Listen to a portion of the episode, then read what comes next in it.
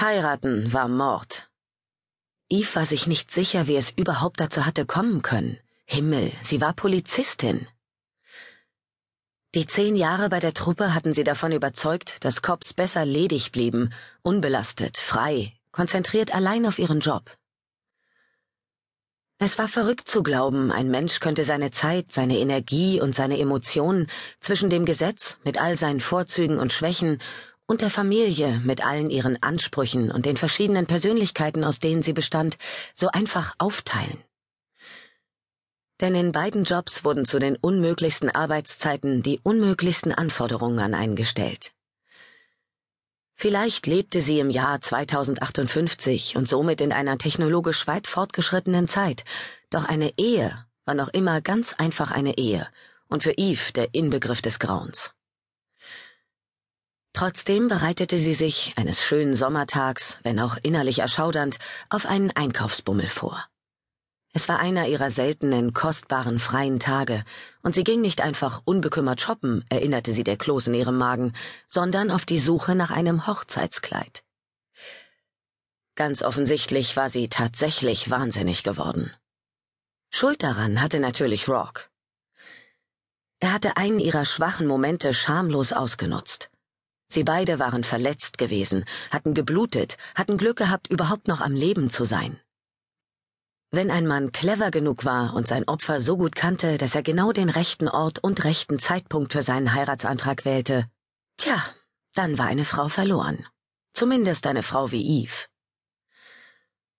Du siehst aus, als müsstest du es mit bloßen Händen mit einer ganzen Horde Junkies aufnehmen. Eve zog einen Schuh an und drehte ihren Kopf.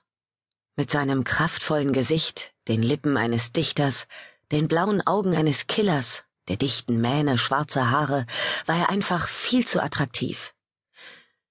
Der Körper war nicht weniger gelungen als das prachtvolle Gesicht, und nahm man noch den melodiösen Singsang des gebürtigen Iren, der in seiner Stimme mitschwang, konnte man sich seinem Charme unmöglich entziehen.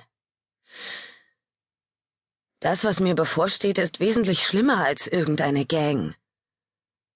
Angesichts des jämmerlichen Klanges ihrer Stimme verzog Eve verärgert das Gesicht. Sie jammerte nie. Aber ehrlich gesagt hätte sie tatsächlich lieber einen Faustkampf mit irgendeinem vollgepumpten Junkie ausgefochten, als eine Diskussion über Saumlängen zu führen. Saumlängen. Oh Gott. Sie unterdrückte einen Fluch und verfolgte mit zusammengekniffenen Augen, wie er durch das Zimmer in ihre Richtung kam. Er hatte das Talent, ihr manchmal das Gefühl zu geben, sich völlig lächerlich zu machen. Wie in diesem Moment, da er sich neben ihr auf den Rand des hohen, breiten Bettes sinken ließ, sanft ihr Kinn umfasste und sie zwang, ihm ins Gesicht zu sehen. Ich bin hoffnungslos in dich verliebt. Genau das war der Punkt. Dieser Mann mit den bezwingenden Augen und dem kraftvollen, sündhaft attraktiven Aussehen eines gefallenen Engels brachte sie mit seiner Liebe vollkommen um den Verstand. Rock, Sie kämpfte gegen einen Seufzer.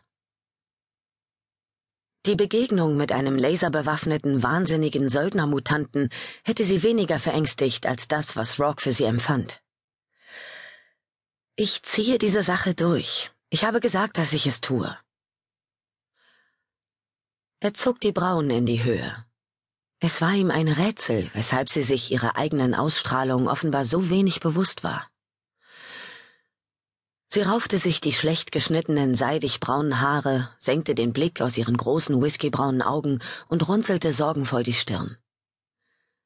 Meine liebe Eve. Er küsste erst ihre zusammengepressten Lippen und dann das kleine Grübchen in der Mitte ihres Kinns. Daran habe ich niemals gezweifelt. Doch genau das hatte er die ganze Zeit getan. Ich habe heute diverse Dinge zu erledigen, Gestern Abend kamst du ziemlich spät. Ich hatte gar keine Gelegenheit, dich danach zu fragen, ob du etwas vorhast. Die Überwachung im Fall Beins hat bis nach drei Uhr in der Früh gedauert. Habt ihr ihn erwischt? Lief mir geradewegs in die Arme. Er war vollgepumpt mit irgendwelchen Pillen und vollkommen fertig, weil er stundenlang irgendwelche Virtual Reality Spielchen gemacht hatte.